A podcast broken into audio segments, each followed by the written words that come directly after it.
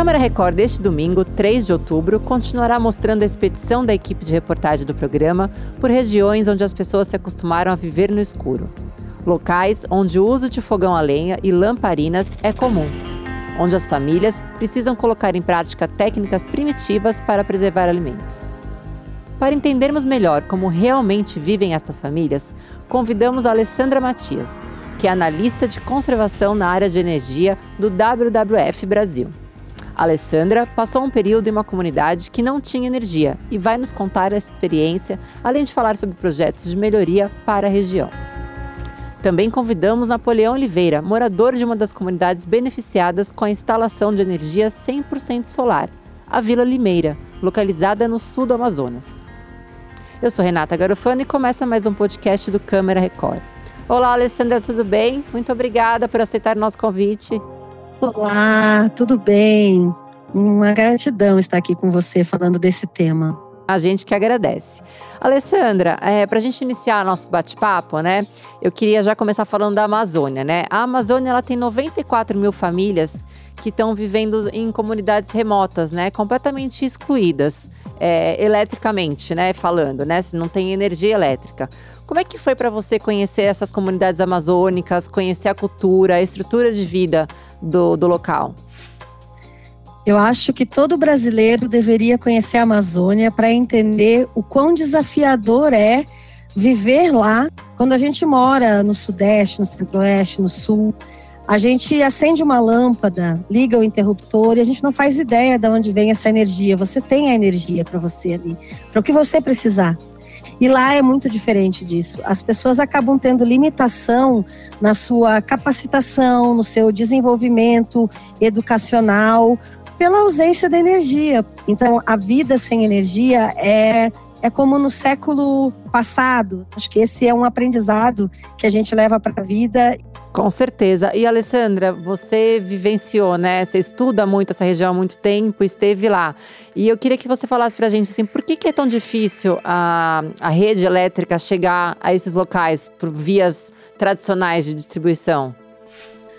O Brasil ele é considerado um dos países mais, que mais eletrificou a sua população. A gente tem 99,8% da população eletrificada, porque nós temos um sistema interligado nacional que garante que energia de uma ponta do Brasil possa atender outra ponta é, através aí do, né, do o, o ONS controla toda a, a, a energia que vai para todo o país. Só que a gente ainda tem mais de 230 localidades no Brasil, entre elas cidades, que não estão conectadas a, essa, a esse sistema interligado nacional. Né, a gente tem todo o estado de Roraima, que não está conectado, e no Amazonas, no Pará, no Acre, Amapá, Tocantins, enfim, ainda há cidades ou comunidades também que não são atendidas pela rede de distribuição, pelo fio.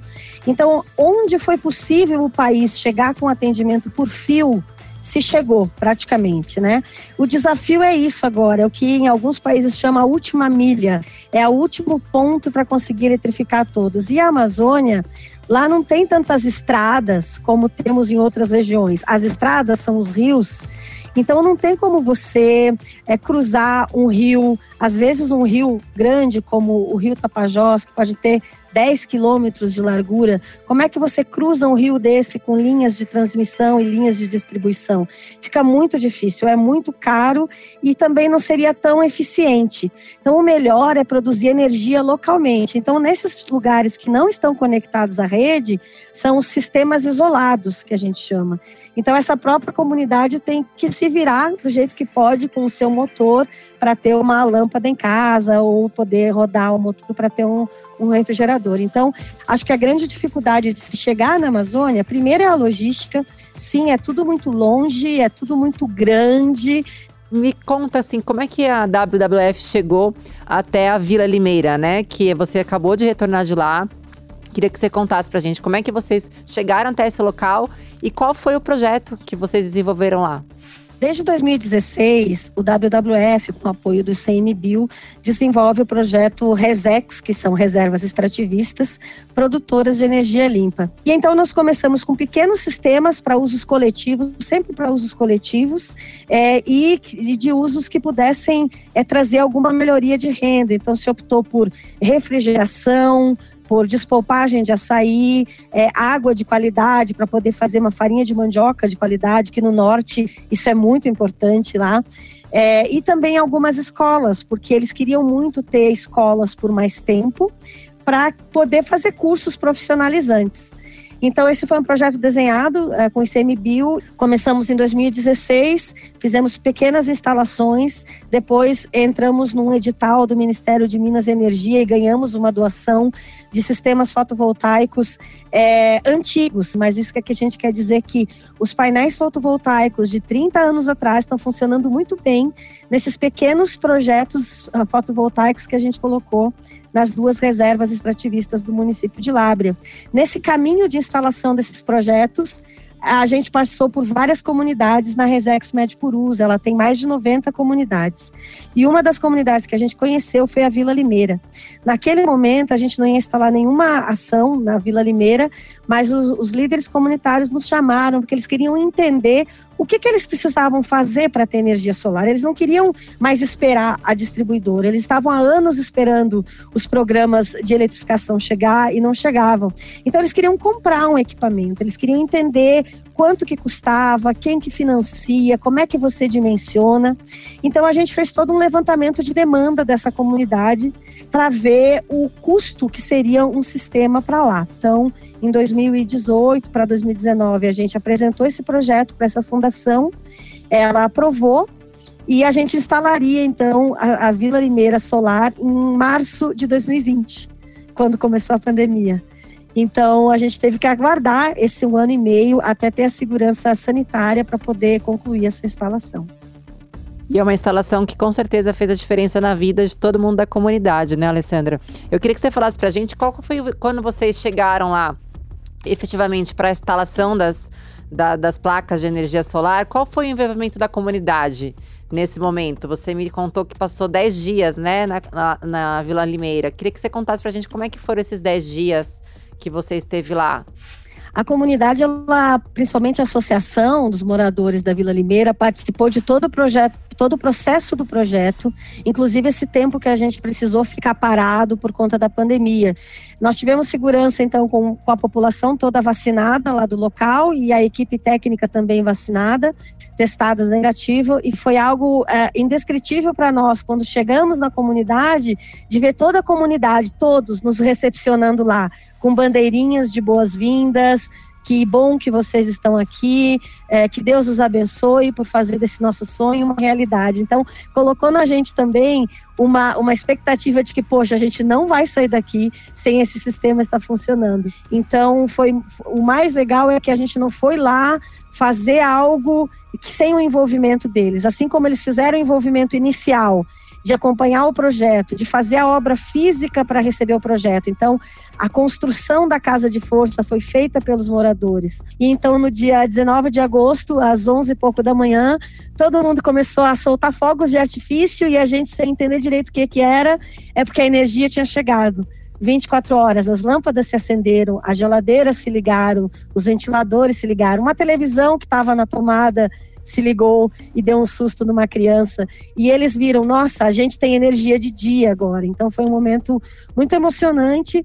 Então agora eu quero saber do senhor Napoleão. Conta pra gente como é que foi o envolvimento da comunidade nesse projeto, né, da instalação das placas de energia solar.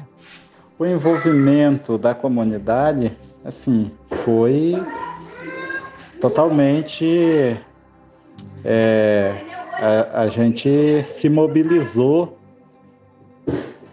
de com o que a gente podia contribuir para que isso viesse a acontecer, né? A comunidade se empenhou totalmente é, desde ano passado, né, 2020. Já tem um mês, né, que essas placas de energia foram instaladas, que a comunidade está com energia elétrica. Conta pra gente como é que estão as famílias. Queria que você descrevesse pra gente como é que está o dia a dia dessas famílias agora. A gente não tem nem palavras para descrever, né? O que que isso tem tem sido importante na vida das pessoas, é, dos moradores dessa comunidade, é, tanto na, na parte do, do conforto mesmo, quanto no desenvolvimento das nossas atividades, né? agrícolas e atividade escolar aqui que a gente precisa para evoluir. E infelizmente aqui na nossa região a, o, o, acesso à comunicação é, é precário e para se ter acesso à comunicação precisa ter energia elétrica. E após esse mês aqui, a gente já, já teve um ganho bem expressivo se tratando também da questão econômica, né, que até um mês atrás a gente estava rodando o motor a diesel e a gente, para ter energia num período de três horas, é, durante um dia e uma noite, a gente tinha um, um gasto mensal de mais de R$ 1.500 para a comunidade. Então, isso pesava muito no nosso orçamento.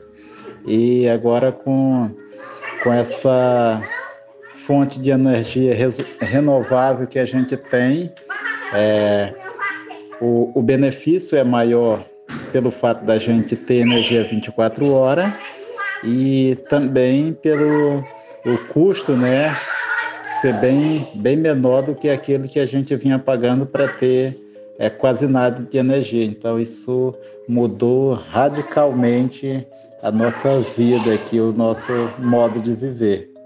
Obrigada, Alessandra. Obrigada, Napoleão. Mas antes da gente encerrar o nosso bate-papo, eu queria convidar o nosso repórter investigativo, Daniel Mota, que além de repórter, ele foi produtor também desse documentário que vai ao ar nesse domingo, dia 3 de outubro, no Câmara Record, falando um pouco dessas comunidades que vivem sem energia elétrica até hoje. E o Daniel tem um relato pessoal para contar para gente, né? Eu queria, Dani, hoje você não vai falar de bastidor, de produção, como você costuma falar com a gente. Eu queria que você contasse para a gente um pouquinho do, do seu passado, né? Você comentou que você morou muitos anos é, num, local onde não tinha energia elétrica, né? Na época de alfabetização escolar. Então, conta um pouquinho pra gente da sua experiência. Olá, Rê, tudo bem? Obrigado pela oportunidade. Então, eu nasci no sertão da Paraíba e a energia elétrica é, só chegou por lá, só chegou na minha casa quando eu tinha 14 anos de idade. Então, eu vivi tudo isso da, da situação de conviver com a lamparina e a gente utilizava na, na lamparina tudo com muito cuidado. Eu também fazia as minhas atividades escolares durante o dia, enquanto tinha, tinha iluminação. Às vezes, quando tinha, é, é, quando precisava fazer à noite também, é, tinha toda aquela dificuldade de, de utilizar a luz da lamparina, ficar ali muito próximo. Eu me identifiquei muito com os personagens durante a produção da reportagem, porque eu vivi muito tudo aquilo. Era muito difícil, porque na zona rural é, é, tudo se torna muito mais difícil para você se comunicar. Não tinha telefone na época, não tinha internet, então é, você, você dependia muito da, da, de um contato com uma cidade para questão de saúde, de, de educação também. Então fazia muita falta a energia elétrica. Então, com 14 anos, é, é, é, é incrível assim é, dizer o quanto eu me identifiquei com essa matéria, porque eu, eu vivi muito tudo isso. A gente tinha que se virar, é, era uma escuridão. É, uma luz para fazer tudo, para minha mãe preparar a janta, para minha mãe colocar a comida na mesa para todos nós. Era, era eu e mais é, oito irmãos, todo mundo pequeno, e, é, éramos nove e, e, era uma dificuldade muito grande assim, para todo mundo, para estudar, para fazer as coisas. A, a, tínhamos que fazer tudo muito cedo. A gente 8 horas da noite, todo mundo já tinha que estar recolhido ali para dormir, é, tinha que apagar a lamparina porque tinha que economizar o gás, para não porque era caro também na época, era difícil de encontrar também o gás, tinha que ter muito cuidado para evitar acidentes também. A gente acabava se queimando também com, com, com, com gás.